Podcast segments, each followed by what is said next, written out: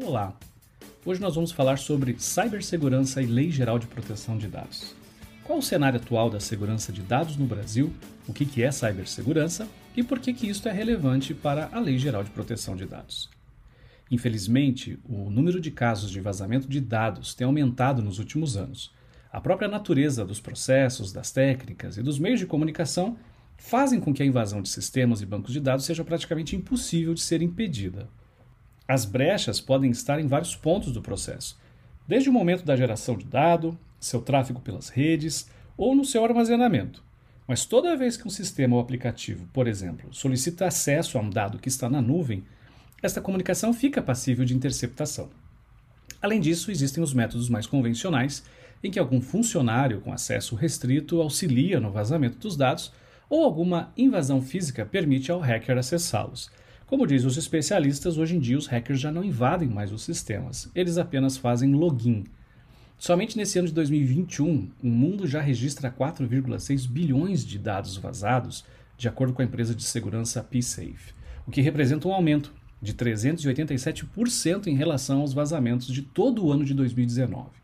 Ainda no início desse ano de 2021, tivemos o vazamento de dados de mais de 223 milhões de brasileiros. E meses depois, outro hacker afirmou ter fotos e documentos de mais de 227 milhões. Outros episódios comuns têm sido sequestros de dados públicos e privados, como aconteceu recentemente com a base da CAPES, do STJ, da Renner, Prefeitura de Vitória, Embraer, entre tantas outras. Um em cada três ataques acontece no setor corporativo e as empresas brasileiras estão na mira. Um estudo da Kaspersky, que é uma desenvolvedora de softwares de segurança, revelou que numa amostra de 30 mil tentativas de sequestro de dados empresariais no mundo entre janeiro e maio deste ano, o Brasil foi o país com mais casos. Portanto, qualquer empresa que utiliza dados digitalizados está sujeita a vazamentos e que se tornam ainda mais comuns quando não existem medidas sérias de segurança adotadas. É isso que significa cibersegurança, ou seja, a adoção de técnicas, processos e práticas que buscam dar segurança e proteção aos dados mantidos sobre a sua responsabilidade.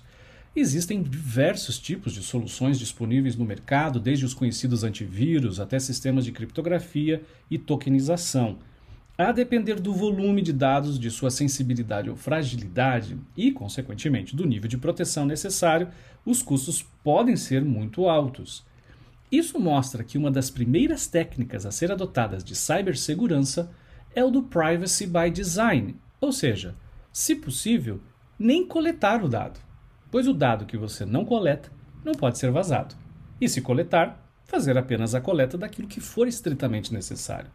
Chega daqueles formulários com vários campos que podem até nunca serem necessários para a operação da empresa. E, finalmente, a adoção de sistemas de preservação desses dados, com alguns sistemas bastante acessíveis ao mercado hoje.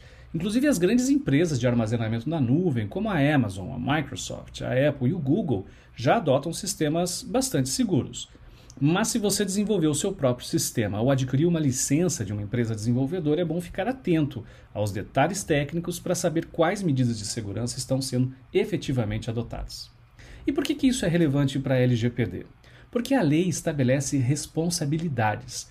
Um dos princípios previstos é o da segurança, ou seja, você deve ter a utilização de medidas técnicas e administrativas aptas a proteger os dados pessoais de acessos não autorizados, ou de situações acidentais ou até mesmo ilícitas, de destruição, perda, alteração, comunicação ou difusão.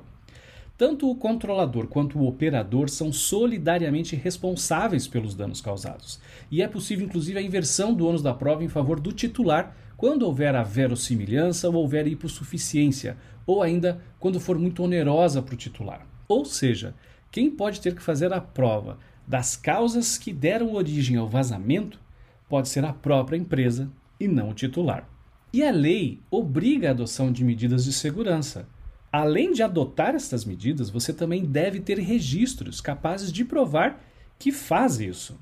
A proteção dos dados pode permanecer ainda mesmo depois do encerramento do seu tratamento, enquanto de qualquer modo estiver possível seu acesso pelo controlador ou operador ou a terceiros para quem foi compartilhado. Em caso de vazamento, deve haver comunicação para a ANPD, que é a Agência Nacional de Proteção de Dados, sempre que puder ocorrer danos relevantes aos titulares. E há possibilidade de aplicação de multas, que podem ser altíssimas e milionárias, e as sanções civis, que são ações judiciais buscando reparação de danos morais ou danos patrimoniais. E fica um alerta: ter os dados de alguém nas mãos da sua empresa já não é mais uma questão de possuir bytes ou informações cadastrais ou de marketing, mas é ter a responsabilidade de cuidar deles, que são elos ou pedaços da privacidade de uma pessoa. O zelo mínimo esperado de uma empresa séria é que ela cuide destes dados do mesmo modo com que cuida dos seus próprios dados privados. No próximo episódio, vamos falar mais sobre a figura e o papel do encarregado de proteção de dados. Até lá!